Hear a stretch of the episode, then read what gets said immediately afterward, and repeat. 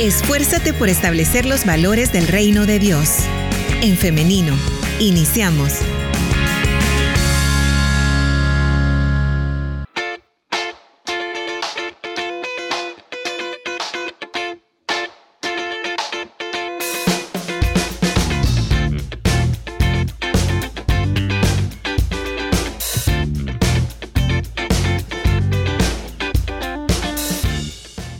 Estamos en vivo transmitiendo para El Salvador y para el mundo entero, así que saludos hasta donde usted nos esté escuchando en esta mañana. Muchas gracias por estar en sintonía. Les recuerdo que a través de los comentarios de este Facebook Live usted puede estar participando, usted puede dejar su pregunta y nosotros con gusto vamos a atender a ella. También a través del 78569496 puede estar participando y eh, también enriquecer esta entrevista con sus opiniones. Son las 9.53 de la mañana. Damos ya la bienvenida a nuestra invitada para esta mañana, la doctora Lisette Rivas. Vamos a ver, por acá permítame. Adelante. Buenos días, doctora. Hola, buenos días. ¿Cómo está? Muy bien. Gracias por la invitación. Gracias a usted por atender a ella, por siempre hacernos este espacio para compartir conocimiento con nosotros. Bueno, pues, tenemos que preparar, alistarnos para la semana que viene. Muy bien. Hoy el tema que vamos a estar conversando es todos esos cuidados que se deben tener con los niños, con las niñas en este periodo de vacaciones. Y es que usted, padre de familia, como eh, familia, valga la redundancia, tienen planeado salir a pasear, a disfrutar, ya sea eh, un destino de playa, un destino de montaña o cualquiera eh, que sea el lugar, se deben tener algunos elementos a considerar y por eso la doctora nos va a ayudar con eso, ¿verdad? Así es. Y les traigo para que vayan tomándolos en cuenta, vayamos anotando y tengamos unas vacaciones pues lo más seguras y que se disfruten en familia. Perfecto. Iniciamos entonces, doctora, adelante. ¿Cuál sería el primer consejo? Primer consejo es la supervisión 24/7 y al 100% de un adulto. Eh, esto pareciera ser lo más obvio, pero sabes que eh, muchas veces nos podemos confiar, sobre todo cuando van varios adultos y se reparten como de yo cuido con ellos este lugar, a lo mejor este, estoy preparando la comida, tú, los niños salen corriendo a la, a la piscina o si están en algún lugar, imagínate, en balnearios o, que, o en el mar, etcétera. Entonces, como siempre que, siempre tener como esta, esta conciencia de quién está cuidando al niño y quién está con su atención al 100% vigilándolos. Eso es muy importante.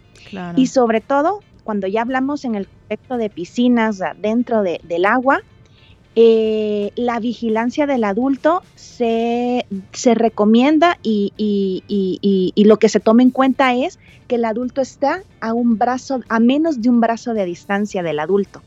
O sea, no cuenta si estoy a a, la otra esquina de la piscina, ¿verdad? Y desde aquí los estoy viendo. Y si tienen la cabeza bien, entonces no hay ningún problema. No, tiene que ser a esa distancia cuando están dentro del agua, ¿verdad? Sí, porque imagínese si está tan lejos, ¿qué se podrá hacer? En cuestión de segundos a veces pasan las tragedias, así que qué importante es este consejo, doctora. Sí, y cuando estamos hablando de, de ese contexto de piscina, eh, algo también importante es eh, saber nadar.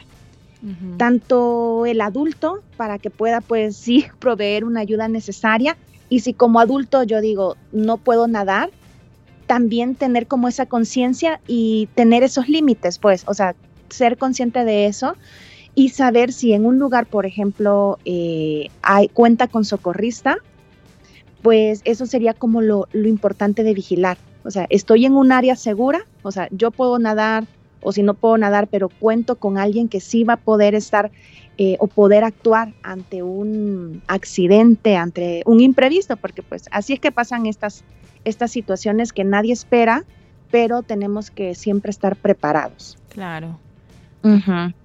Eh, se ha visto, fíjate que con este tema de la supervisión, eh, y, de, y de que se pueda nadar, también se prefiere que los niños eh, sepan nadar, pero en el caso de los niños, este punto no tiene que causarnos como una confianza, porque se vuelve como una falsa confianza.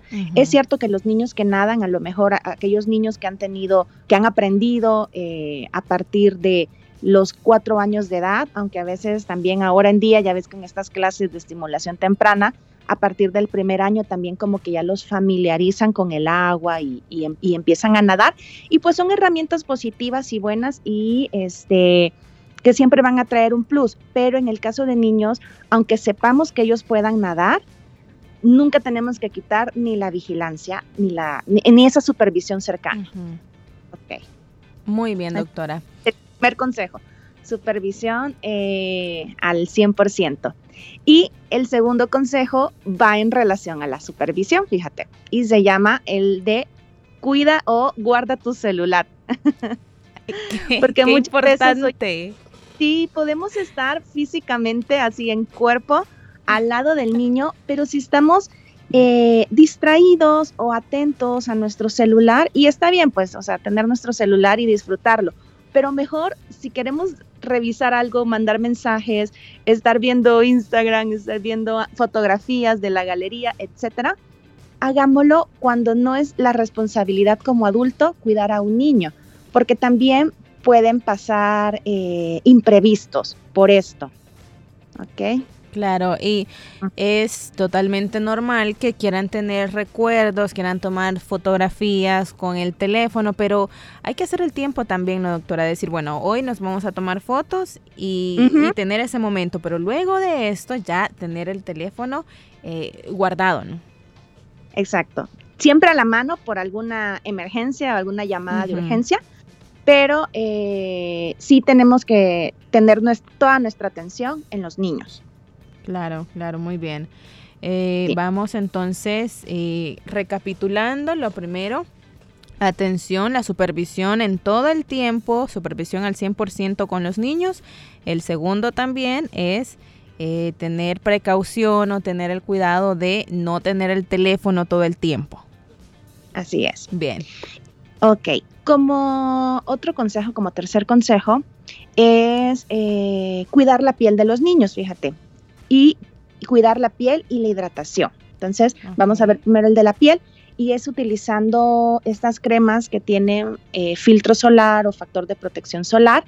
Y además, no solamente confiarnos en que la crema va a proteger, sino que utilizar otros, eh, otros, este, ropa adecuada, gorras de protección, sombrillas, es decir, proteger de todas formas eh, la piel de los niños. La piel de los niños es más sensible al daño del sol, a la exposición directa del sol. De hecho, hay recomendaciones que aunque no vayamos de vacaciones, aunque no estemos en la playa, en la piscina, digamos en el día a día, es bueno que empecemos a utilizar estas, estas cremas que tienen factor de protección solar pero ahorita que estamos hablando de las vacaciones, pues sí tenemos que tenerlo más presente y como son, ellos van a estar expuestos más al sol directamente, recordar que hay que estar aplicando idealmente de dos a cuatro horas estar haciendo estas reaplicaciones. Y los niños menores de seis meses, fíjate que no pueden utilizar este tipo de producto para la piel. Ah, Entonces en ellos, ajá, utilizamos más bien la protección eh, a través de los gorros, a través de lentes, a través de, ropa ligera, pero a lo mejor pueden utilizar eh, de manga larga. No sé si has visto aún estos trajes de baño tipo surfista, que son cubren sus mangas. Entonces, a lo mejor para los pequeños que no pueden utilizar estas cremas, podrían ser unas buenas alternativas. Perfecto. Doctora, ¿hay alguna especificación respecto a el grado de protección de el bloqueador solar? Porque he escuchado, he visto que hay algunos de 50, otros de más, otros de menos. Fíjate que eh, para niños se recomienda eh, arriba de 30 y para la cara en general. Y para la cara eh, se puede utilizar de 50. Ok, para cara 50 y en general de 30. Sí. Y mm. estarlo reaplicando. Cada dos y cuatro horas nos mencionaba, ¿verdad? Ah, cuatro horas en general, pero si estamos, eh, digamos, muy expuestos, sin sin un lugar techado o algo así, pues sí sería cada dos horas. Muy bien. Hoy con respecto a la ropa que se puede utilizar, doctora, ¿qué tan cierto es que hay que evitar toda aquella ropa que sea oscura? Pues fíjate que los materiales sí son bien importantes eh, para poder tener siempre una buena eh, y como, como ventilación de la piel que no sean como, eh, los niños también pueden producir tanto quemaduras como deshidratación por el tipo de ropa que estén utilizando. Y se asocian más en cuestión de colores, los colores claros como blancos por la refracción de luz que se produce. Ok. Entonces son como a lo mejor recomendaciones, por eso ves que tendemos a utilizar más el blanco y colores claros cuando estamos en, en estas eh, zonas o, o, en estos climas de, vacación de verano. Claro, también eh, por, por esta cuestión del calor que muchas veces no se, no se soporta, ¿no? Pero, y eso es lo, es lo que sentimos, lo, más obvio, ¿no? Pero hay otras cuestiones también que sin saberlo tal vez podríamos estar eh, perjudicando nuestra piel, ¿no? Y más la piel de los niños que es mucho más sensible. Sí, porque pueden producirse hasta quemaduras solamente por la exposición del sol. Eh, quemaduras y también producirles insolación que también pues les afecta en su estado de, hidratación. Entonces también cuando están en la, digamos, en la, en la piscina, eh, tener el cuidado que, o recordar que al estar ellos en un tiempo prolongado en la piscina y al salir, prácticamente ya la protección en la piel pues se, se absorbió o se, o se, se lavó. ya se lavó, ajá. Entonces hay que reaplicarlo. Perfecto. Tenemos entonces eh, este otro consejo que es cuidar la piel con el protector solar en cuerpo de 30 grados y en cara de 50. ¿Es así? Así es. Muy bien, eh, vamos bien. Y como cuarto punto, eh, vamos a cuidar la hidratación y la alimentación. En este, fíjate que es bien importante tomar en cuenta que si vamos a andar en un lugar fuera y vamos a consumir, primero, qué tipo de, de, alimentos vamos a consumir. Si son alimentos que hemos preparado en casa y los vamos a llevar, prefiramos aquellos alimentos que son pues siempre saludables y a lo mejor como ligeros y que no se echar a perder. Entonces, las frutas siempre son una buena opción. Algún sándwich que esté bien nutritivo, pues también va a aportar eh, los nutrientes pues necesarios pero sí evitar como aquellas como cuestiones que lleven salsas o productos que se puedan echar a perder por el calor, porque si no, el paseo que es para divertirse va a terminar al final del día, a lo mejor ya con algún síntoma o malestar gastrointestinal. Claro, y tan incómodo y doloroso que puede llegar a ser. Ajá, entonces ese es el punto si llevamos comida, que eh, sería como un panorama. La otra opción es si consumimos eh, la comida en el lugar, es decir, de fuera de casa que se preparó este alimento. Entonces siempre como tener este cuidado qué alimento le vamos a dar a los niños, porque recordemos que a veces o cuidemos las medidas de higiene, eh, que se que no sabemos qué, medidas de higiene han tomado estas personas al preparar los alimentos, entonces son de las cosas que siempre tenemos que considerar y valorar ahí ambas opciones. Claro, muy importante. Bien. Y con es muy importante que beban mucha, mucha, mucha, mucha agua.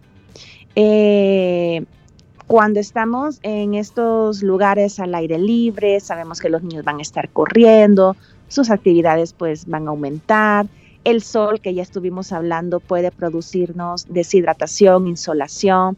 Entonces tenemos que estar ofreciendo continuamente agua. A veces a ellos se les puede olvidar por la, por la alegría y la emoción del momento. Lugar. Ajá, pero no, que no se nos olvide estarles ofreciendo mucha agua. Y algo muy importante, agua, agua. No gaseosas, no bebidas, este, estas que se utilizan eh, como, como para, para, para los deportes. Ajá. O jugos de caja que llevan más azúcar que otra cosa, porque esto al final no los va a hidratar. Por ejemplo, eh, estas bebidas azucaradas. Eh, para los niños específicamente preferimos agua, agua y en caso de que necesitamos rehidratarlos es con suero oral. ¿ok? Porque a veces estas bebidas comerciales que se venden como para deportistas igual llevan cantidad de azúcar y este, no están a la concentración ideal para niños. Qué importante esto. Sí, y fíjate que eh, si no cuidamos este punto, igual podemos ver que los niños, eh, los signos tempranos de deshidratación en niños, lo podemos ver que su estado de ánimo se afecta solo por el hecho de la deshidratación. Y nos podemos preguntar, ay, ¿por qué está como de bajón? y es porque ya se está deshidratando. O por qué em, está con dolor de cabeza o empieza con malestar. Los niños pequeños, los bebés, pueden tener fiebre y simular una infección y es una fiebre por deshidratación. No, no, no sabía esto, doctora. No sé si nuestros oyentes. Exacto, y a veces nos vamos todos en familia y a lo mejor llevamos al bebé en brazos. Entonces, y nosotros le damos, por ejemplo, eh, su lactancia materna o su cantidad de líquidos que ya estamos acostumbrados, que es lo normal que él toma, pero esto es bien importante, sobre todo los bebecitos menores de un año de edad, su ingesta de, líquidos, que al final es o lactancia materna exclusiva o cuando por alguna situación se ha tenido que implementar la fórmula eh, infantil o maternizada, tenemos que aportar un extra cuando los llevamos en estos, digamos, ambientes de vacación. ¿Por qué? Porque los bebés pequeños pierden un mayor porcentaje de agua a través de la piel por la evaporación. Entonces, es una pérdida insensible. No los vamos a ver sudar en exceso, pero eh, ellos pierden de esa forma más agua. Entonces necesitamos incrementar eh, la ingesta de, su leche materna o de su fórmula en el caso que, que, ya estén tomando. Y niños mayores de seis meses de edad ya les podemos dar agua. Menores de seis meses no. ¿Ok? Eso también es muy importante. Menores de seis meses no el agua que necesitan ya viene o en la leche materna o en la fórmula. La fórmula preparada como su pediatra le haya indicado o como venga en la lata. Nada de hacer diluciones y que poner más agua porque a, nuestro, a nuestra lógica pudiera ser como que vamos a darle más agua. No, tiene que ser tal cual la preparación, pero en mayor cantidad. Y algo que podemos estar vigilando en los niños, sobre todo en los niños pequeños, es el color de la orina. Eso también es un indicador de cómo están hidratados. Si la orina le empiezan a hacer pues más amarillo intenso o hasta color naranja, pues ahí ya hay una deshidratación que estamos a tiempo de alcanzarla y empezar a rehidratar. Eh, también tenemos que ver cómo están de húmedas sus labios, su lengua. Eh, en el caso de los bebés, en eso serían los, los, bebés pequeños, eh, la fontanela, que es este espacio entre los huesitos de la cabeza, que le llamamos mollera, cuando se hunde significa deshidratación en mayúscula. Wow, qué importante saber esto. No ni por otra cosa, y el tratamiento es hidratar. Bien, muy bien. También, doctora, algo que también ya lo hemos visto en este programa es que no hay que esperar a que nuestro cuerpo naturalmente nos diga que hay que tomar agua por medio de eh, sentir sed. Ajá. Sí, porque esos signos ya me están diciendo, ya es el, ya es una, una bandera roja de peligro. Entonces tenemos que evitarlos. Ya estamos en deshidratación cuando sentimos sed. Exacto. Perfecto. Y también acá se les recomendaba a nuestra audiencia que pueden incluso tener ciertas estrategias, si a ustedes les cuesta un poco tomar agua y por ende les cuesta ofrecerle agua también a sus hijos, puede ser que se apoyen de ciertas eh, aplicaciones o se apoyen de su teléfono celular poniendo un recordatorio cada, que, cada, cada hora que hay que tomar agua. Esto puede ser también bastante útil para este periodo de vacaciones. Seguimos entonces con otro de los consejos, doctora. Sí. Eh, consejos, bueno, volviendo a la parte de las piscinas, que, habían pedido, este, sobre todo enfocado a esto, es cuidar y revisar primero la profundidad de estas piscinas. Muchas veces eh, existen estas piscinas que tienen una parte em, separada de la piscina principal y digamos, esta pues es bien fácil de corroborar. Nos metemos y ya vemos hasta dónde está. Pueden ser de 50 centímetros, entonces más o menos es, como la profundidad que tienen estas de 30 a 50 y están completamente, digamos, eh, aparte. Es otra piscina, pero a veces sucede que en la misma piscina de adultos está el área de niños en donde no hay una división física. Entonces, estas obviamente van a tener más riesgo porque pues se nos pueden ir, ¿verdad? En, en, cuestión de segundos. Entonces, sí tendríamos que tener esta, esta atención y este cuidado de vigilar eh, la profundidad y evitar aquellas que no sean aptas para niños, en donde pues obviamente ellos se sumerjan, eh, va, va, va, a significar un, un inminente riesgo. Claro. Este sería el quinto consejo, ¿verdad? sí. Y como sexto consejo, el uso de chaleco flotador en niños. Fíjate que esto más de ser como parte de, de, un este de, de, ser algo divertido o ser parte como del vestuario o, del look playero, eh, es más bien una inversión en seguridad y se recomienda que los chalecos sean de estos que no son inflables, sino que son ya de este, de este material más seguro. ¿Por qué? Cuando les damos un flotador como tal, o sea, de estos circulares o estos de bracitos, o sea, está bien si no tenemos nada, ¿verdad? O sea, ya es algo. Pero el peligro de, estos inflables es que en cualquier cuestión de un movimiento, de una abrazada o de alguna rosadura entre alguna superficie, se abre este clic de, seguridad, ese taponcito, y se va a empezar a desinflar, ¿verdad? Entonces, los más, los más seguros y de hecho los recomendables por cuestión de seguridad son estos chalecos eh, flotadores que no son inflables, ¿verdad? Entonces, eh, sería lo, lo, ideal, especialmente en niños menores de cuatro años, que cuenten con estos chalecos. Muy bien, entonces ahí tenemos... Em, estas recomendaciones, seis consejos han sido y si los recapitulamos, doctora, el primero es la atención al 100 con los niños, el segundo es cuidado con el teléfono, hay que tenerlo a un lado. El tercero eh, sería eh, la protección de la piel con el bloqueador solar. El cuarto nos mencionaba de los alimentos, eh, hay que tener cuidado. Ajá, y la hidratación, eh, también hablábamos de, eh, si me ayuda con los últimos. Sí, eh, cuidar en el caso de las piscinas o para utilizar piscinas, el quinto, cuidar la profundidad de la piscina. Ah, muy bien. Y utilizar un chaleco flotador, sobre todo en los menores de cuatro años de edad. Perfecto, mm. entonces, este, eh, recapitulamos entonces estos consejos, esperamos que usted los ponga en práctica para que de esta manera se pueda disfrutar de este periodo en familia sin ningún eh, inconveniente, sin ningún accidente y Dios no quiera ninguna tragedia, ¿no? Por la cuestión de, de las piscinas y, la, y de la profundidad.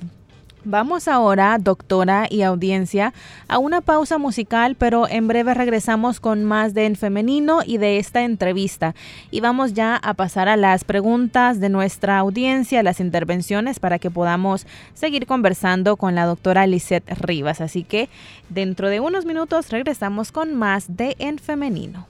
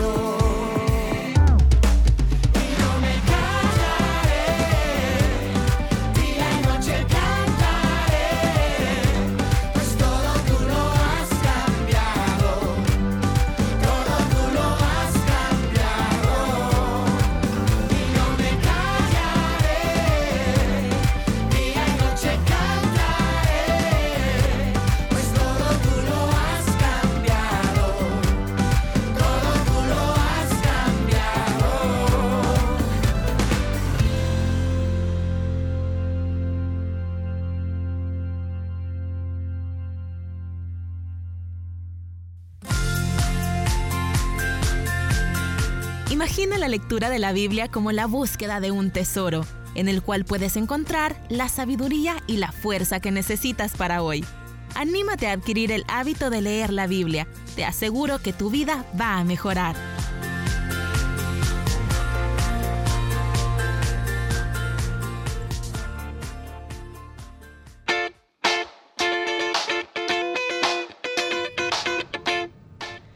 Continuamos con más de En Femenino cuando son las 10 de la mañana con 20 minutos. Es momento de continuar con este espacio y vamos hoy con las preguntas, con las intervenciones de nuestra audiencia. Doctora, le damos la bienvenida nuevamente. Gracias, gracias. Muy bien. Bien, vamos entonces, nos dicen eh, a través de nuestro WhatsApp. Muy bien, muy buen tema, muy importante para estas vacaciones. También nos hacen una pregunta por acá. Bueno, hay varias preguntas respecto a la protección solar. Nos dicen que si nos podría recomendar el uso de un protector en específico. Marcas no podemos mencionar, pero sí, doctora, podríamos como tener algunos lineamientos generales de qué debemos ver en, en, eh, estos protectores. Me refiero al, al dónde vienen, ¿no? Al, al, botecito, por ejemplo, qué debemos leer, qué trae, qué no trae, todas estas cuestiones. Sí, fíjate, mencionar más. Eh, los protectores enfocados para casi siempre pues vienen en presentación o pediátrica, infantil, baby. Y una de las características es que eh, menciona que lleva componentes minerales. Esto permite que sea una protección pues ideal y no sea tóxica, ¿ok? Entonces van a ver ahí en las en las carátulas o en las cajas eh, esto. Luego, el grado de protección solar, como les mencionaba, eh, para bebés, pues buscamos el, el máximo eh, eficaz, que es, ya se vio que es el de 50. Entonces, por eso hoy en día vemos que, o para los protectores para la cara, para cualquier edad, o para los bebés, es el de 50, ¿ok? Y el de 30, pues nos ofrece una buena protección para el resto del cuerpo, pero como les decía, idealmente el de 50 para bebés o niños pequeños. Ok. Eh, de ahí, ah, perdón, nada más un, adelante, Adelante. Sí. Eh, con lo de los protectores solares, eh, pues ahora hay mucha variedad. ya no solo son cremas, que son como más oleosas, sino que ya son tipo fluidos o tipo gel, entonces que se absorben más, más rápido. Entonces son como esas características que podemos buscar en el, en el protector solar. También nos preguntan, doctora, respecto a estas especificaciones de los protectores UVB y UVA, los eh, que protegen de diferentes maneras. Nos dicen que cuál, nos preguntan que cuál es la diferencia y si esto es en verdad importante para elegir un protector. Sí, fíjate que eh, el tipo de, de, luz que se, que se esté obteniendo, tanto como solar o natural o, la no natural, obviamente entre más tengamos una, un espectro más amplio de protección, pues va a ser mejor para nuestra piel, ¿ok? Ok. Pero lo que siempre nos tienes que guiar, digamos, es el, número de protección. Y tenemos una última pregunta respecto a la protección solar y nos dicen eh, cuánto tiempo antes de ingresar a una piscina es recomendable ponerse el protector solar. Ah, fíjate que ahí la recomendación sería ponerlo como en la mañana cuando van a, están saliendo de casa eh, para que se absorba bien, para que ya proteja todo el camino. A veces pues, van en la ventana o, van o, caminando, etcétera. Entonces ya tienen ahí desde ahí la protección. Y antes de entrar como tal al agua, eh, pues esperar un tiempo prudente, unos 15, 30 minutos, para que se pueda absorber bien. Y también cuidar, así como el tiempo antes, cuidar que cuando se salga de la piscina del, o del agua, reaplicarlo, o sea, secar y reaplicar. Muy bien. Doctora, saludos, gracias por esta importante información. Nos dicen a través de eh, WhatsApp y también nos preguntan ahora, ¿qué hacer en caso de que haya una quemadura eh, por el sol? ¿Cómo se, qué se debe aplicar? Ah, algo bien importante, eh, esa es muy buena pregunta. Eh, hidratar, o sea, poner trapitos húmedos con agua y sin ninguna otra sustancia. No utilizar nada de alimentos que a veces eh, hemos escuchado o, hemos visto por experiencias de otras personas o hasta otros productos de limpieza que no, no, son para quemaduras. Entonces, primero es eh, el agua, eh, refrescar esa zona, obviamente, como empezar a hidratarla y acudir a revisión para que valoren qué tipo de quemadura es. Hay quemaduras de primer, segundo, tercer grado este, se pueden producir hasta ampollas por, por, la, por la quemadura solar. Entonces, ya dependiendo la valoración de justo de esa lesión, ya se indican pomadas medicadas. Pero como primera instancia sería solo la este, poner eh, trapitos húmedos y no colocar este, nada de, de, comidas ni de este, productos de, higiene o cosas extras. Bien. Doctora, Después de comer, ¿cuánto tiempo deben esperar los niños para ingresar nuevamente al agua? Porque he escuchado que hay personas que dicen que hay que esperar una hora, otros dicen que dos, y, hay, y hay otros que dicen que con media hora es suficiente. Sí, fíjate que en ese es como lo prudente y dependiendo de lo que se comió. No es lo mismo si se comió a lo mejor este, una manzana, eh, y, ya quiere estar de vuelta en la piscina a que se haya comido tres sándwiches o tres panes con pollo, ¿verdad? O sea, depende cómo, cómo, cómo esté nuestro, nuestro estómago de lleno. Fíjate que como tal, el, es un mito el hecho de que te decían de que después de comer tienes que esperarte como dos horas, dos, tres horas. Es un mito porque el cuerpo pues hace su, su digestión y hace su, sus funciones en, un menor tiempo. Lo que sí hay que cuidar, porque a veces, a veces tenemos el miedo de que puedan haber vómitos o más bien estos cambios o, estos accidentes que se han visto es más bien por calambres o por un efecto que es por los cambios de temperatura bruscas. Por ejemplo, por eso se recomienda que cuando entremos a piscinas y venimos como de un lugar muy acalorado o de hacer deporte o de, haber corrido, empecemos como a meter primero nuestros pies, nuestra agua para que la cuestión térmica, como no hay un choque brusco de, temperatura. Eh, que estemos también bien hidratados, porque a veces más bien son síntomas de deshidratación, por lo que les mencionaba, que no hemos tomado agua suficiente, perdemos electrolitos, entonces eh, pueden ocurrir hasta calambres o hasta cuestiones de, de signos de deshidratación, eh, y esto está afectando cuando nos metemos así de forma brusca en la piscina. Pero digamos que lo, prudente sería para niños pues esperar de unos 15 a 30 minutos después de haber comido para, eh, digamos, sentirnos más tranquilos y que no hagan como este movimiento brusco cuando todavía el alimento está apenas llegando al estómago. Bien, tenemos también por acá una última intervención y nos dicen... Doctora, ¿qué cosas debe llevar un botiquín de emergencias para cuando vamos de vacaciones?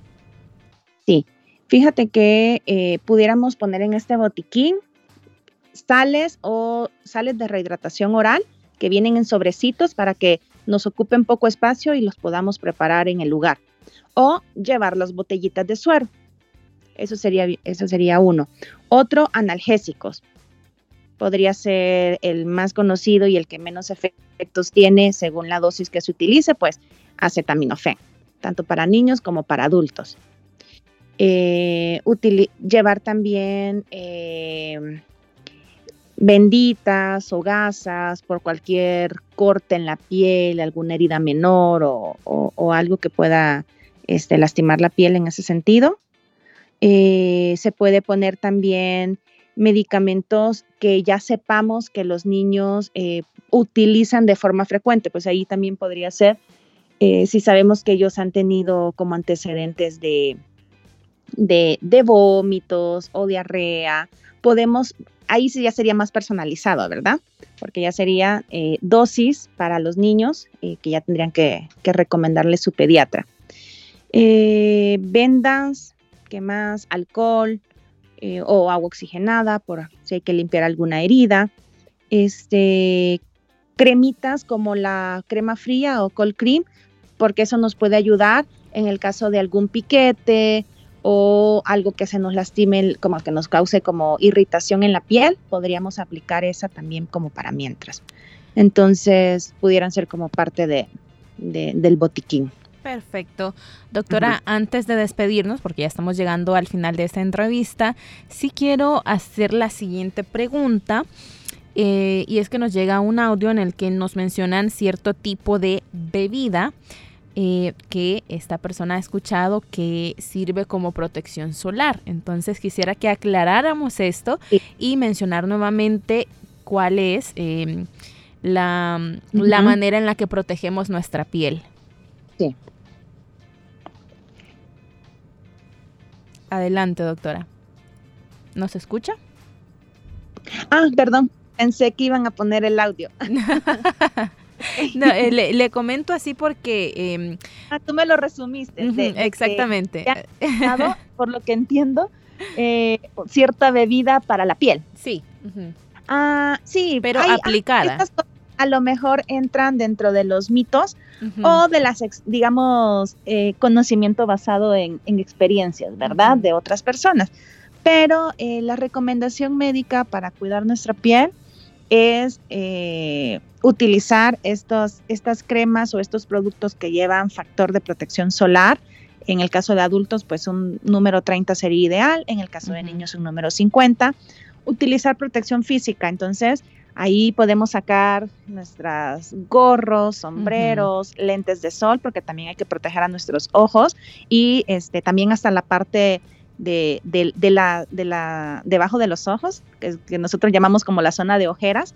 Esa piel es más sensible, entonces también podemos cuidarla, haciendo como estos, estos cuidaditos extras con los lentes de sol. Em, utilizar pues ropa adecuada, fresca y que nos proteja. Y ya sabemos que el sol más fuerte es este de entre las 10, 11 de la mañana a 2, 3 de la tarde evitarlo, ¿verdad? Pero si queremos aprovechar al máximo esas horas que vamos a estar en, el, en la playa, en la, en la, piscina, pues sí recordar estas, eh, estas medidas. Perfecto. Eso sería. Muy bien, entonces protección solar solamente por medio de todas estas, eh, de estos consejos que usted nos ha compartido, ¿verdad, doctora? Sí, Bien, perfecto, muy bien. Es de esta manera como llegamos al final de esta entrevista, pero antes de despedirnos también, ¿podemos encontrarla en las redes sociales, doctora?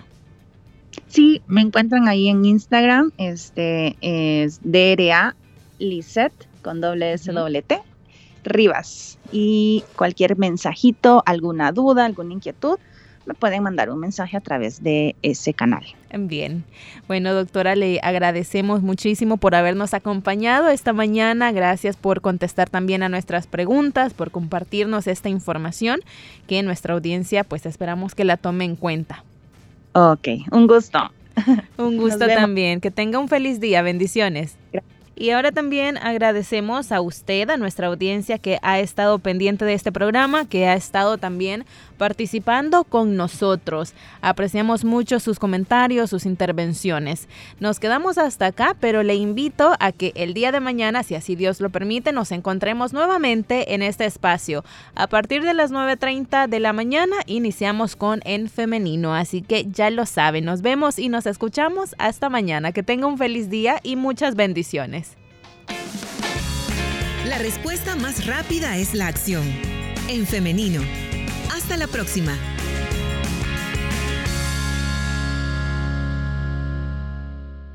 Restauración completa con programas que edifican. Acompáñame a hablar cuando estoy herido, al dormir y al despertar.